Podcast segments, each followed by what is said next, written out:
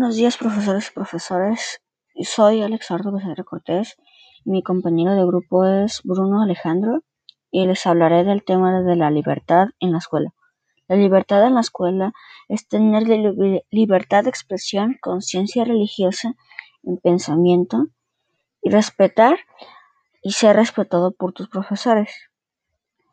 Es la facultad que posee una persona para actuar en diferentes situaciones de la vida según los derechos de los que en la escuela.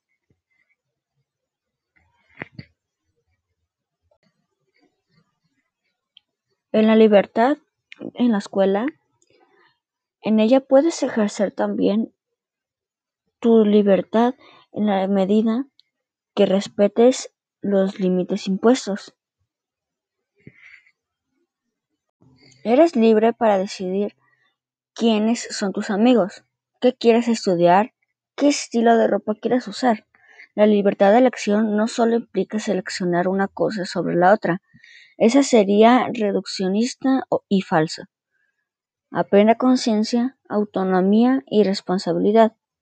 La manera de vestirse, de peinarte, el tipo de lenguaje que usas o la música que escuchas es una forma de expresión y los adolescentes suelen quejarse con frecuencia de que no se les permite participar en las decisiones que se toman para en su casa o en la escuela sobre asuntos que concierten. Los adolescentes tienen sus propios intereses, gustos e inclinaciones. En este sentido, también has aprendido que la libertad no significa hacer lo que quiero. Tiene límites éticos, incluso legales. Las libertades que gozas como adolescente y que se y que están en la Declaración Universal de los Derechos de los Niños son libertad para decidir, expresarse y participar. Para decidir hay que tener información y actuar con responsabilidad. La manera en que vistes denota tu forma de ser. Participa en la toma de decisiones con respeto y responsabilidad en un tema para discutir. Lo importante para ejercer este derecho es el diálogo respetuoso. No puedes exigir que se escuche si no escuchas con respeto y no apegas la información y acuerdos.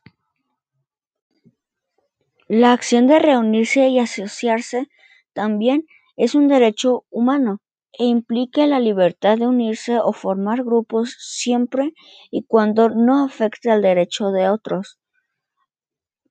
La conversación de los derechos de los niños son esencial para, para comunicarse.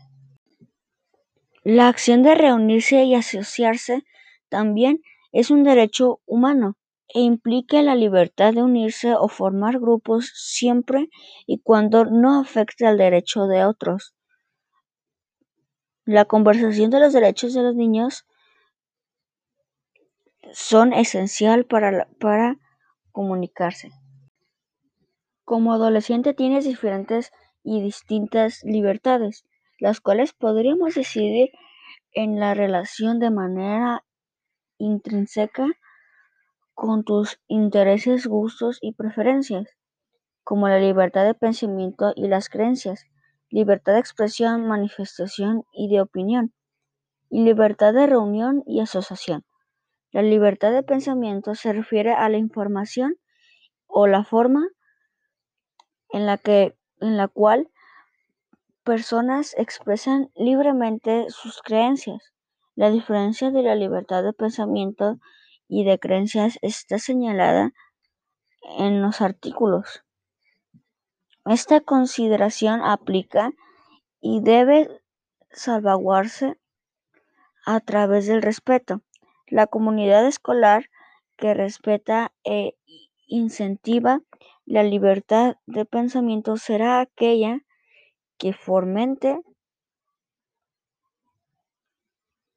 la no discriminación hacia las personas. Implica sugerir a plena conciencia con base a información bajo principios éticos y de manera responsable, lo que tú decides.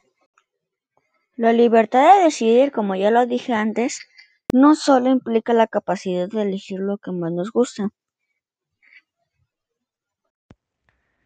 Tu derecho a la libertad de expresión está protegido por la primera enmienda de la Constitución. Este derecho incluye el derecho de decir o no decir palabras que tengan que ver con tu identidad o género, el derecho de compartir textos con otras personas y de usar ropa, botones o prendas de vestir con mensajes o imágenes de apoyo a la igualdad LGBT sin censura ni discrimen. El derecho de los estudiantes de salir del closet o de identificarse como LGBT o sus aliados. En la mayoría de los casos, la ley de acceso igualitario y la primera enmienda también protegen el derecho de los estudiantes a formar grupos como la Alianza de Estudiantes Gays y Heterosexuales y de participar en eventos como el Día del Silencio y GLSEN. Información disponible en español.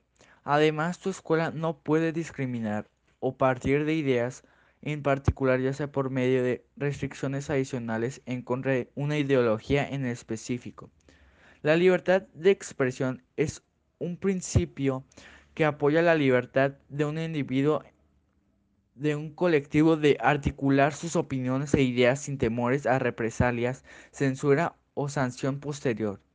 Considerando que las decisiones tomadas por los seres humanos determinan su vida y están asociados a los contextos de indagar los factores que intervienen la toma de decisiones por parte de los cuales en situaciones de aula escolar deviene valioso para comprenderlos y proyectar el trabajo en este aspecto como parte de la información para la vida que moviliza la institución escolar desde la educación inicial.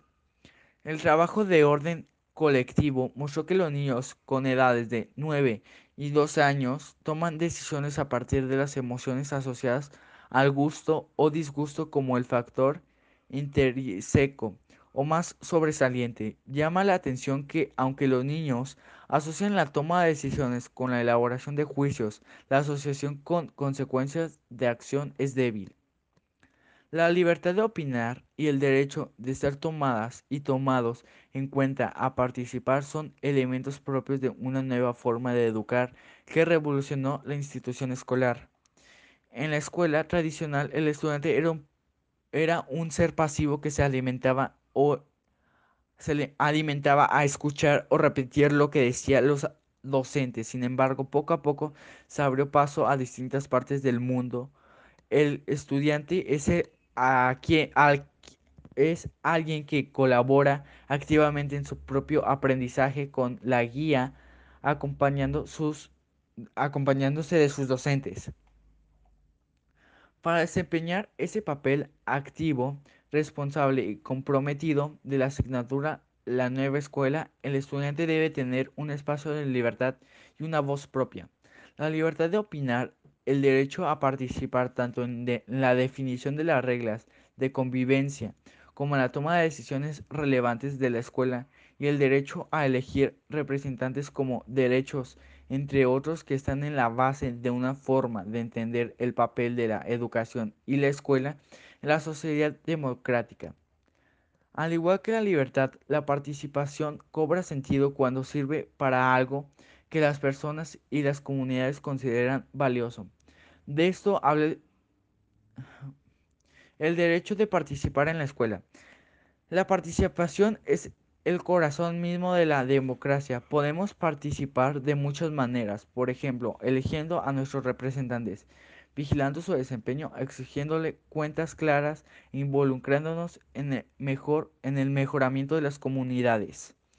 Las democracias, sobre todo las consolidas, tienen un amplio abanico de posibilidades para la participación.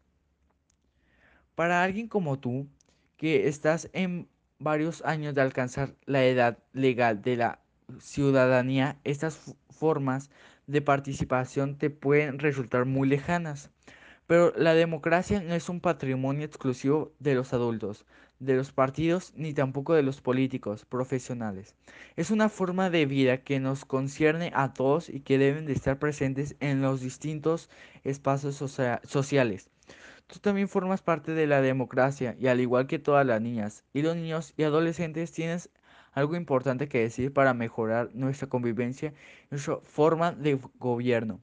Tienes el derecho a ser escuchado o escuchada y toma, tomado o tomada en cuenta en todas las decisiones que te atañen, que te dañen. Puedes y debes participar activamente en los distintos espacios en los que estés esté presente.